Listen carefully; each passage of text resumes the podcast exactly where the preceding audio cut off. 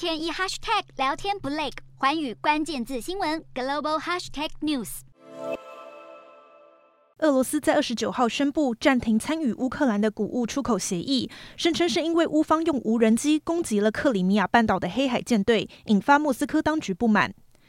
俄罗斯不但指控乌克兰，还表示英国的海军专家也参与了这次的攻击。英国政府已经驳斥俄方说法，表示不管是先前北溪天然气管线被炸，或是这次舰队遇袭，都是俄罗斯撒下的漫天大谎，目的在于转移外界对俄军作战失败的注意力。几个西方盟友也出面帮英国说话。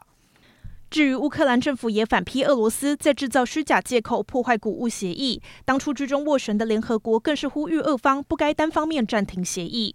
据欧盟官员透露，自从乌俄在今年二月开战以来，俄罗斯已经有价值一百七十亿欧元（大约五千四百四十亿台币）的资产被欧盟冻结。然而，《华盛顿邮报》揭露，就算在西方国家一波接一波的制裁压力下，俄罗斯联邦安全局还是设法动用了数千万美金来培养东欧邻国的政治人脉。华邮检视从乌克兰情报机构取得的文件，表示东欧国摩尔多瓦一位流亡的在野党领导人肖尔，因为发起政变抗议，受到莫斯科当局大力支持。美国政府指控俄方企图扶植像肖尔这样的政治势力，进而让摩尔多瓦政权生变，破坏现任政府加入欧盟的进展。